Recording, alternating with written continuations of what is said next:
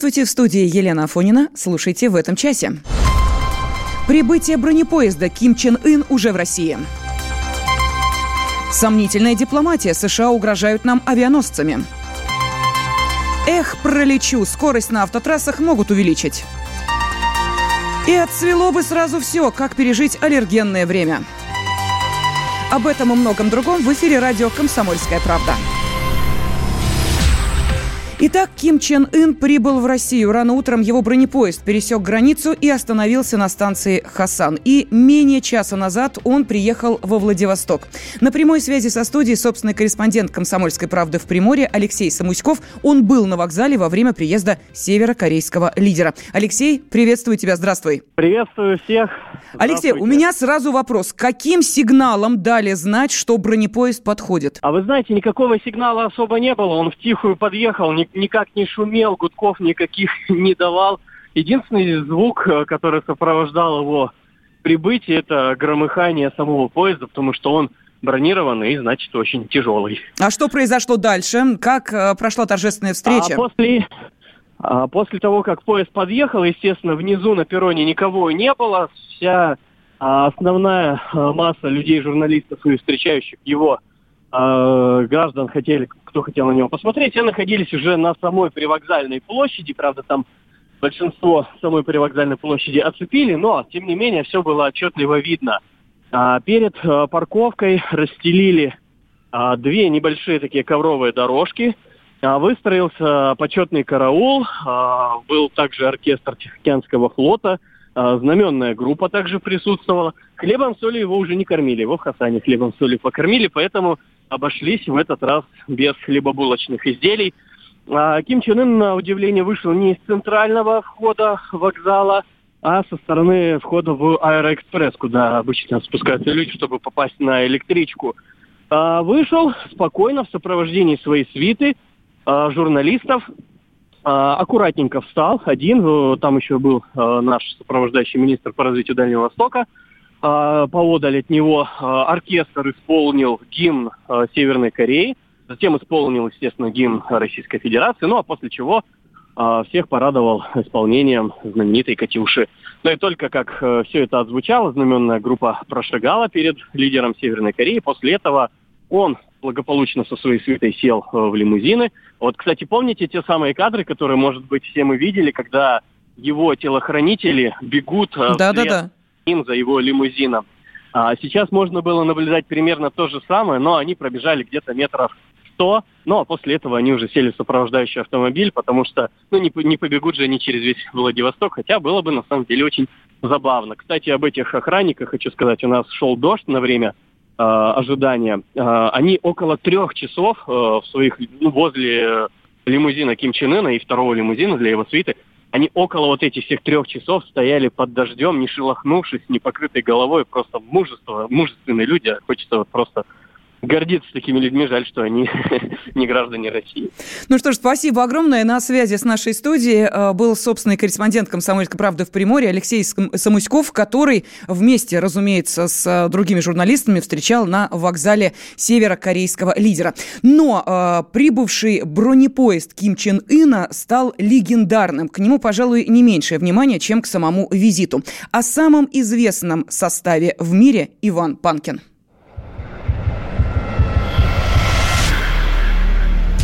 Владимир Путин и Ким Чен Ын проведут переговоры. Глава Северной Кореи приедет в нашу страну на личном бронепоезде. Лидер КНДР не в первый раз путешествует на бронированном поезде. Это особый транспорт. Во Владивостоке ждут лидера КНДР Ким Чен Ына. Он должен прибыть в Россию впервые для встречи с Владимиром Путиным. Так не охраняется ни один глава государства. Говорят, лидеру КНДР Ким Чен Ыну не страшен даже ядерный удар. Его бомбоубежище – это бронепоезд, подаренный Сталином. Вождь народов подарил тогдашнему главе Кореи Ким Ир Сену суперсовременный по тем временам спецвагон.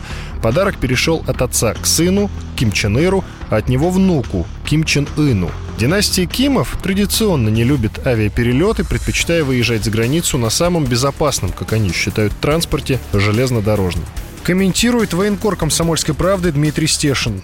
Мне кажется, это, конечно, все-таки понты и статус, как какой-нибудь бронированный Майбах. Я бы все-таки посоветовал бы ехать на броне сверху, потому что тогда его взрывом фугаса, если там заложат его, его просто сбросят в кювет, и он, конечно, выживет. Ну и в броне, наверное, тоже есть какие-то шансы. Меня, когда приезжал его отец в Санкт-Петербург, поразила вообще старомодная система охраны, и самое главное, что меня вынесло, это то, что хронику визита снимали на кинопленку. Я просто думаю, что люди живут живут в прошлом.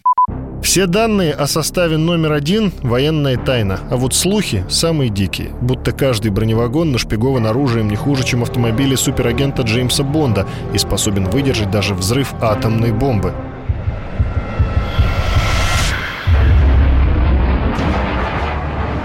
Итак, нынешний поезд «Ина» создан на основе советской конструкторской школы и даже внешне похож на наши старые составы. Но сами вагоны местные, северокорейской постройки. Изначально они были собраны для предыдущего лидера КНДР Ким Чен Ира. На этом поезде тот в 2001 году приезжал по Транссибу в Россию на встречу с Путиным. А вот в том, что от подарка Сталина вообще что-то осталось, сомневается историк Юрий Кнутов. Я сомневаюсь в том, что от вагона, который подарил Сталин в свое время Ким Ир Сену, что-то осталось. Прошло слишком много лет, и вряд ли этот вагон, в общем-то, можно использовать в каких-то целях, тем более на целях поездки первого лица государства в другие страны. Я полагаю, что это, в общем-то, новодел. Вот эти все броневагоны в основной массе, они могут быть изготовлены частично в Северной Корее, отделка радиоаппаратуры, навигационная аппаратура, системы защиты, это все, собственно говоря, приобретено в Китае. Никаких публичных данных о степени защиты этих вагонов нет, но есть интересное видео, где Ким машет рукой провожающим из приоткрытого окна. И четко заметно, что оно зеркальное снаружи, а толщина бронестеклопакета примерно 5 сантиметров. Такому никакое стрелковое оружие не страшно. Журналистам как-то позволили заглянуть внутрь. Ну что скажешь, интерьер очень роскошный, а из любопытного розовая мебель. Итак, теперь о самом интересном, а самое интересное – броня. Конечно, разговоры о том, что броня выдержит ядерный удар – это чистый вымысел. Вес вагона Кима – 80 тонн, у обычного пассажирского около 60 тонн. Значит, скорее всего, он обшит бронелистами лишь по пояс. Если, не дай бог, начинается обстрел, то пассажиры бросятся на пол, где они в максимальной безопасности. Крышу покрывать тяжелой броней опасно, тогда повысится центр тяжести, и вагон может просто опрокинуться на повороте. Но и мало кто знает, что бронированные далеко не все вагоны, а лишь 3-4 главных с вождем. Делать мощную защиту для всего состава дорого и бессмысленно. Упор в защите делается на человеческий фактор. При исследовании поезда через каждые 100 метров вдоль путей стоят часовые. На территории КНДР, пожалуйста, а на территории России, если только разрешит ФСО. Но, видимо, опасности нет. Сергей Гончаров, президент Международной ассоциации ветеранов подразделения антитеррора «Альфа», рассказывает, как решался вопрос о безопасности раньше. Если брать варианты, которые использовались во времена Советского Союза, особенно во времена Сталина, то впереди этого поезда шел другой состав, который и брал на себя, если бы было это возможно, те предполагаемые взрывы, которые могли быть на пути заложены исследования основного как бы, объекта охраны. Говорят, что там, где ширина колеи различалась, ее специально предварительно подогнали под вагон номер один. Северокорейский бронепоезд прибудет на железнодорожный вокзал Владивостока в четверг. Далее передвигаться по дальневосточной столице Ким Чен Ын будет на личном лимузине. Его он везет с собой в поезде.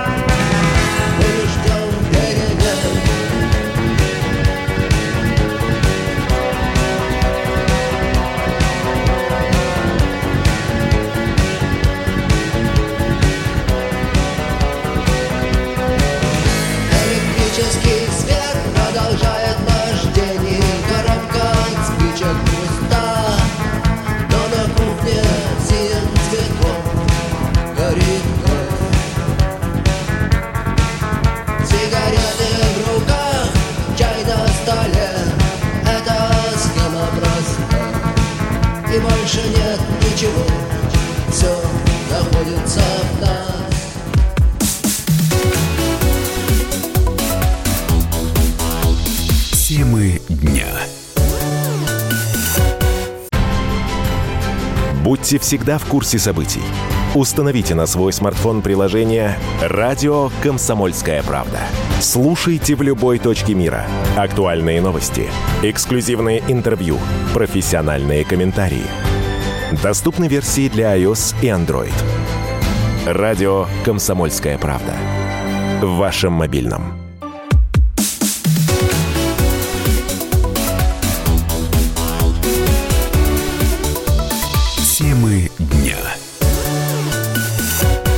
Студии Елена Фонина мы продолжаем. Американские авианосцы в Средиземном море могут заставить Россию прекратить свою деятельность по всему миру. С таким громким заявлением выступил посол США в Москве Джон Хансман. Он подчеркнул, что одна авианосная группа дает оперативную гибкость и маневренность, а две уже обеспечивают, цитата, «беспрецедентное сдерживание против односторонней агрессии». Таким заявлением американский дипломат явно превысил свои полномочия, говорит политолог-американист Александр Домрин. То, что сейчас Хансман заявил, не укладывается в функции представителя одного государства, находящегося на территории другого государства. То есть это нарушение Венской конвенции 1961 года о дипломатических отношениях. Это заявление Хансмана крайне недружественное. То, что это заявление было сделано сразу после выборов на Украине, где появился новый, такой же проамериканский политик, как и его предшественник, это тоже не случайно. Одного из э, его предшественников, а именно Майка Макфола, мы уже включили в черный список, и он не может появляться на территории Российской Федерации. Надо просто Хансману напомнить о судьбе его предшественника. 23 апреля в Средиземное море вошли два американских крейсера. В предыдущий раз они были в этой акватории три года назад. Но толку от таких маневров нет, считает военный обозреватель комсомолки Виктор Баранец.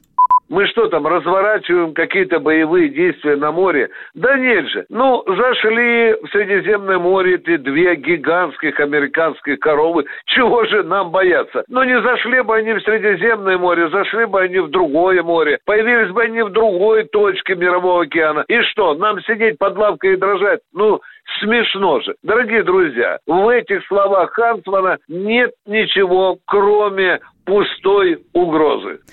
США наращивают свою военную мощь не только в Средиземном море. В последнее время американцы активизировались у границ России в Черноморском регионе. Виктор Янукович хочет обратно на родину. Бывший президент Украины надеется, что при Владимире Зеленском ему разрешат вернуться и не будут, цитата, «чрезмерно политизировать уголовное дело против него». Янукович не единственный, кто готов собирать и паковать чемоданы. Вместе с ним в очередь выстроились, например, звезды эстрады. Егор Зайцев подробнее.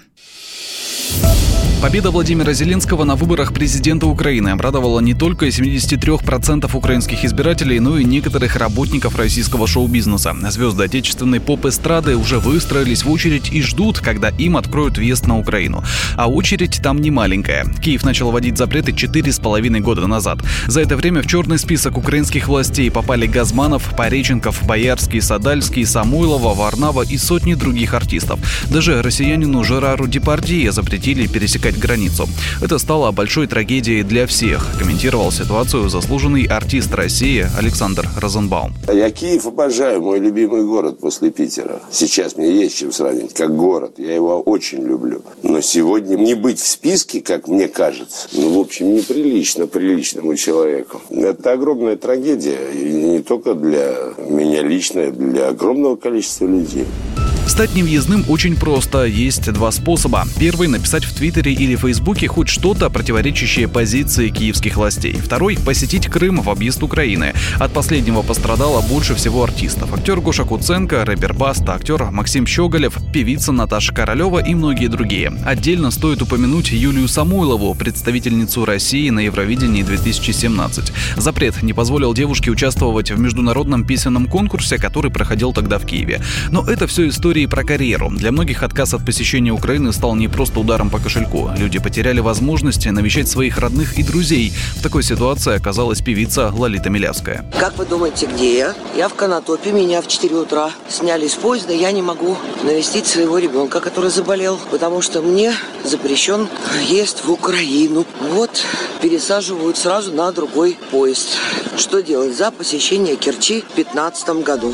Представляете угрозу национальной безопасности. Официальная причина отказа на въезд в Украину. Звезды российского шоу-бизнеса добивались отмены этих запретов, пытались оспорить решение службы безопасности Украины и даже подавали иски в Европейский суд по правам человека. Своего добилась Наташа Королева. Ее все-таки пропустили через границу. Правда, сделали это в качестве исключения. У певицы на Украине умерла бабушка.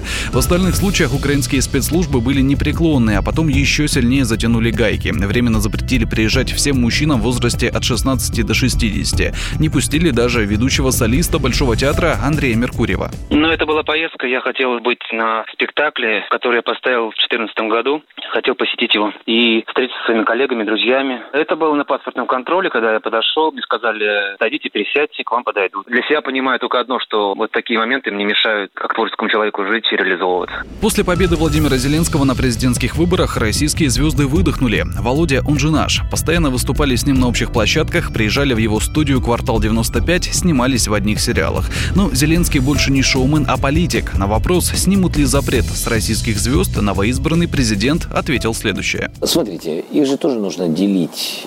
Я понимаю, почему сначала запретили. Потому что была информационная война, очень сложная однозначно. Была информационная война, и некоторые российские артисты превратились из артистов, ну, взять того же там Пореченкова, Охлобыстина, они из артистов превратились в политиков. Я считаю, что к этому вопросу надо подходить избирательно. Если мы берем с вами там Макар, извините, что я так говорю, да, Макаревич, ну, мы знакомы очень близко. Ну, как мы можем запрещать таким парням въезд?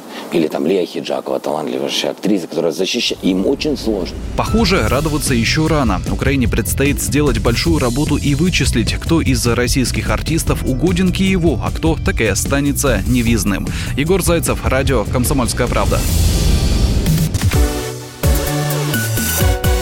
Российский бизнес готовится перейти на бумагу. Дмитрий Медведев не исключил запрета в стране пластика. Речь идет об одноразовых изделиях. Правда, конкретных поручений пока нет. Как сказал премьер, приводя в пример другие страны, может быть, когда-нибудь мы тоже к этому придем. То, что для России будущее, для Европы уже настоящее. Юрий Кораблев разбирался в проблеме. На территории Европейского Союза одноразовые пластиковые изделия запрещены с 2021 года. Стаканчики, тарелки, вилки, ножи, коктейльные трубочки и даже палочки для чистки ушей. Все это должно исчезнуть из свободной продажи. Возможно ли такое в России? Никаких препятствий для этого нет. Нужна лишь только политическая воля, говорит директор природоохранных программ Общероссийской общественной организации «Зеленый патруль» Роман Пукалов тот лоббизм, который существует со стороны производителей, он легко законодательно ломается. Ну, естественно, они не хотят потерять свой бизнес, не хотят потерять свои прибыли. Просто вынуждены будут это сделать, потому что интересы природы уже буферность как бы превышена экосистем наших полигонов, отсутствие мусоросжигательных, мусороперерабатывающих заводов. Поэтому просто нужно эту систему ломать волевым решением. Народ поддержит. Большая часть всех бытовых отходов – это пластиковая посуда. Ее много используют заведения фастфуда. Туда ходят люди со средним достатком, которые не готовы переплачивать. Поэтому рестораторы, оптимизируя расходы, используют дешевый пластик. Ситуацию могли бы изменить преференции от государства, отмечает президент Федерации рестораторов и ательеров России Игорь Бухаров. Такие вещи нужно стимулировать. Понимаете, вы используете э, биоразлагаемую посуду, да, например, вам льготы какие-то налоговые, не используйте, у вас льгот нету. Вот все нужно через экономику, и тогда все это будет работать. А запретами, штрафами там, ну, понимаете, это же так все очень сложно. Но есть и другая сторона проблемы. При производстве бумажных стаканчиков и пакетов придется вырубать больше деревьев, расходовать гигантские объемы воды и загрязнять воздух выбросами целлюлозного производства. Поэтому уход от пластиковой посуды не такое уж и благо, говорит гендиректор компании «Мегаполис Ресурс» Владимир Мацук. Бумажный стакан вместо пластикового, например. Здорово, крафтово, экологично. Но, во-первых, бумажный этот стакан, он точно не перерабатываемый, потому что он композитный. У него там слой пластика, слой полиэтилена, то есть это типа тетрапака, да, только без подслоя фольги еще. То есть это точно в отходы. И затем этот картон, это все равно целлюлоза, которая по экологическому следу ее производства более токсично, чем полимерный стаканчик. Ну, то есть, если пластиковые стаканы заменить полностью картонными, в целом для экологии это хуже. Пластиковый стакан может быть переработан там, в полимерную трубу. Ну, то есть, по крайней мере, еще на один круг зайти. Недавно в желудке мертвого кита на Филиппинах обнаружили 40 килограммов пластика. Зоозащитники даже опубликовали список найденного. Это 16 мешков из-под риса, мешки для сбора фруктов и пакеты для покупок. В Мировом океане пластиковые изделия тоже составляют большую часть мусора. С тем, что проблему решать надо, никто, ни экологи, ни экономисты, ни бизнесмены не спорят. Другое дело – как? Юрий Кораблев, Радио «Комсомольская правда».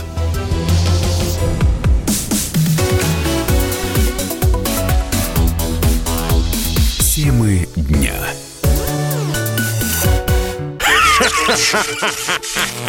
Машина времени! Она работает!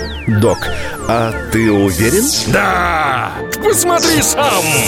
Но, док, это же просто радиоприемник. А чего ты ждал? Давай, включай дежавю! Вперед! В прошлое! Ностальгический удар от Михаила Антонова. Воспоминания о том, что мы бережно храним в памяти. Программа «Дежавю» по будням с 11 вечера в прямом эфире радио «Комсомольская правда».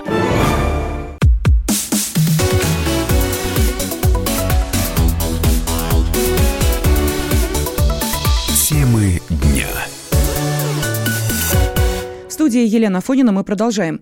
Владимир Путин подписал закон об ужесточении наказания для водителей, скрывшихся с места ДТП. Теперь, если водитель сбежал с места аварии, в которой есть пострадавшие, его могут лишить свободы на срок до 4 лет.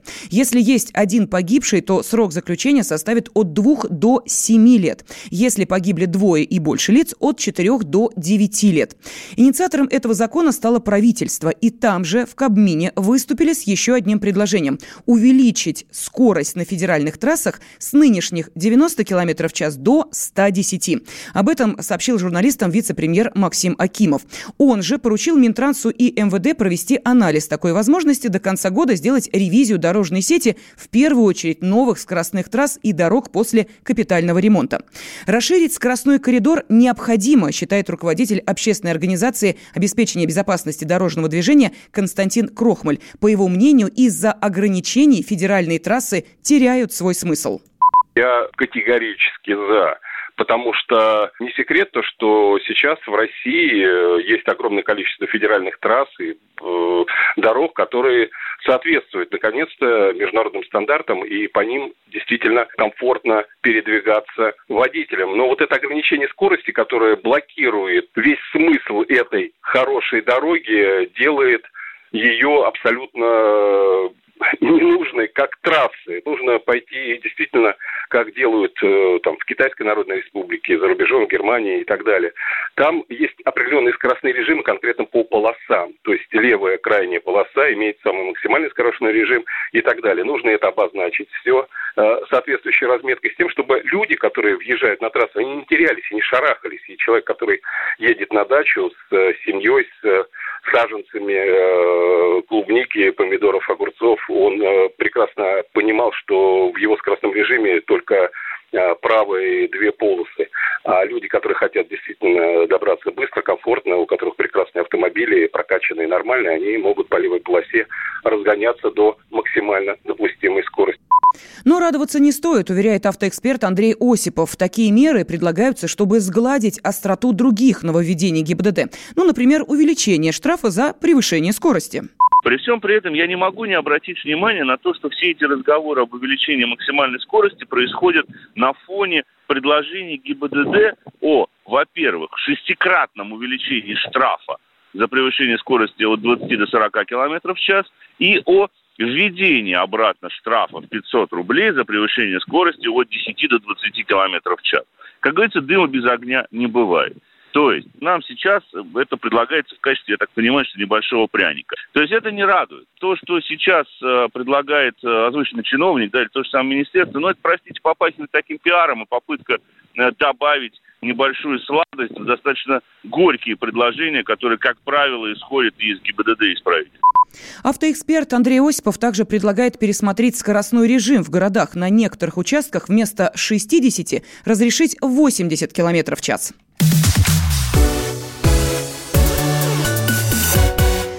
Сегодня магнитогорец Игорь Хорохорин, вернувшись из больницы, поднимется на свой этаж и уютно разместится перед дверью своей квартиры. Его домом стала лестничная площадка. Жилье, которое он 30 лет считал своим, в один отнюдь не прекрасный день забрала жена, которая как та лиса, как выскочит, как выпрыгнет. Жизнь в подъезде, конечно, не сказка, но Игорь не унывает, да и мир не без добрых людей. Василий Воронин сходил к нему в гости. Даже самая холодная женщина теплее бетонного пола подъезда. В этом на личном опыте убедился магнитогорец Игорь Харахорин, который уже четвертый год живет на лестничной клетке панельной хрущевки. Если это вообще можно назвать жизнью. 30 лет назад, сразу после свадьбы, тогда еще молодой Игорь прописал новоиспеченную супругу в квартиру, доставшуюся ему от родителей. Ну а когда он подал документы на приватизацию, то жена и родившаяся дочь автоматически, по закону, получили доли в квартире. Счастье оказалось не вечным, и в 2015 году Татьяна выставила Игоря за дверь. Идти было некуда, так и живет в подъезде. Соседи уже привыкли, даже бывает угощают чаем. Раньше как-то непривычно было, что выйдешь в подъезд, а там кто-то сидит. А теперь уже не пугаемся, привыкли. Я ее понимаю. Мужик не подарок. На работе долго не задерживается, деньги домой не носит. Пьяницей его, конечно, не назовешь. Ну, выпивает бывает. А она, правда, тоже не подарок. Скандалит часто. Татьяна же обычно делает вид, что знать не знает мужчину. Но оттепель в отношениях нет-нет, да и наступает. Тайком все же его подкармливает, пускает помыться. Выглядит Хорохорин опрятно. Чистые джинсы, кожаная куртка. Каждое утро он бреется прямо в подъезде. Потом идет в городскую больницу, где сердобольные медсестры угощают горячими обедами. На стене у подоконника Хорохорин повесил календарь на 2019 год. Боится пропустить свой день рождения. В конце декабря ему исполнится 60 лет. Пора оформлять пенсию. Мы поинтересовались у Игоря, как он устроил свой быт. Игорь, вы можете показать, как вы спите? В смысле? Ну вот как вы ложитесь на ступеньки? Сидя или как? Да как угодно. Например, головой на книжке? Хоть так, хоть на бок. Все нормально. Как можно так выспаться-то? Нормально. Не хватает. Много спать вредно.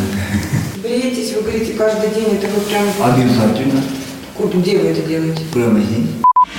Недавно всплыл очень неприятный для Игоря факт. Оказалось, что он уже 12 лет как холост. Супруга тайком развелась с ним в 2007 году. В местном ЖЭКе о зловещем матриархате в семье Хорохориных наслышаны. Там же нам сообщили, что по имеющимся документам собственник квартиры – дочь. Отец и мать в этой однокомнатной только прописаны. Если глава семейства, как он утверждает, имеет долю в квартире, ему необходимо получить в рекпалате документы на право собственности и через суд вселяться к себе домой. Сотрудники управления соцзащиты узнали о судьбе Игоря Хорохорина недавно, после того, как кто-то выложил о нем пост в социальной сети. На днях чиновники предложили место во временном приюте, но он отказался. Насильно отправить в ночлежку по закону нельзя. Кстати, мы попытались поговорить и с бывшей женой Игоря. Смело открыв дверь на наш стук и увидев незнакомых людей, Татьяна резко передумала идти на контакт, любезно отправив нас в дальние пешие. Ну а что? Насильно мил не будешь. Василий Воронин, Ульяна Шевченко, Комсомольская правда, Челябинск.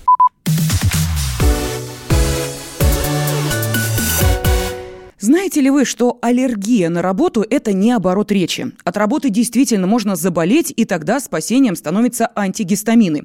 В преддверии сезона, когда все начнет свисти, аллергия атакует со всех сторон. Ею страдает треть россиян. Мария Баченина разбиралась в этом медицинском вопросе. Здоровый разговор с Марией Бачениной. Здравствуйте, здесь Мария Баченина. Предлагаю вам очередной здоровый разговор. Весна – хорошо. Аллергия – плохо. Жителям Москвы и гостям столицы, подверженным аллергическим реакциям, рекомендуется начать терапию против аллергии. Пик концентрации пыльцы в воздухе произойдет в конце апреля, то есть прямо сейчас. В курсе ли вы, что половина случаев аллергии оказывается ложными? А ужасные симптомы возникают потому, что мы не любим свою работу, ссоримся с близкими, неправильно питаемся, в общем, нервничаем и истязаем организм быстрорастворимой лапшой. Аллергия на работу – это не только шутка. Насморк, кашель, головная боль, высыпание на коже действительно могут появиться, если вы каждый день переполнены отрицательными эмоциями. Тем не менее, люди думают, что у них аллергия на пыльцу, тополиный пух, какие-то овощи, фрукты, хотя аллергические пробы на эти вещества оказываются отрицательными. Вывод первый. Сходите к врачу и сделайте аллергопробы. Таким образом, вы убедитесь, ложный грипп, то есть аллергия, или истинная. Но есть и те, для кого майские праздники – это не шашлыки и дача, а слезы, чихание и насморк. Откуда взялась эта напасть, которая в 20 веке стала в разы больше? Потому что еще 30-50 лет назад мало кто знал, что такое аллергия. А сегодня в России аллергия есть у каждого третьего взрослого жителя и каждого четвертого ребенка. Говорят, что аллергия – это иммунный ответ организма на вредные вещества. На самом деле это сломанный иммунный ответ. У аллергиков в организме происходит постоянный выброс гистамина. Это вещество, которое в норме борется с вредными веществами, попавшими к нам в организм. Вот так оно спасает человека от воспалений. При аллергии же тело ошибается и принимает за опасных врагов вполне безобидные вещества – Почему? Ну, в первую очередь это наследственность. Если аллергия есть у одного родителя, вероятность, что она будет и у ребенка почти 50%. Уверена, что никого не удивлю, сказав, что городские жители страдают аллергией на 30% чаще сельских. Потому что общее число химии, которую мы, горожане, пьем, едим, трогаем ежедневно, гораздо выше, чем в деревнях и селах. Вывод второй, утешительный. Это лечится. Маленькие дозы аллергенов несколько месяцев либо капают под язык, либо вводят с помощью инъекций. Постепенно организм становится устойчивым к этим веществам и не реагирует даже тогда, когда вокруг их становится гораздо больше. Почти половина пациентов полностью излечивается от аллергии, другая половина забывает о ней на продолжительное время. Берегите себя и не болейте. Здоровый разговор с Марией Бачениной.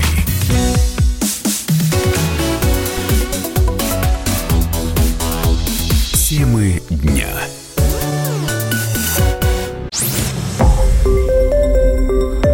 Радио «Комсомольская правда».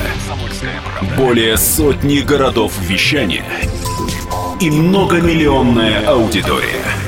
Калининград 107 и 2 FM.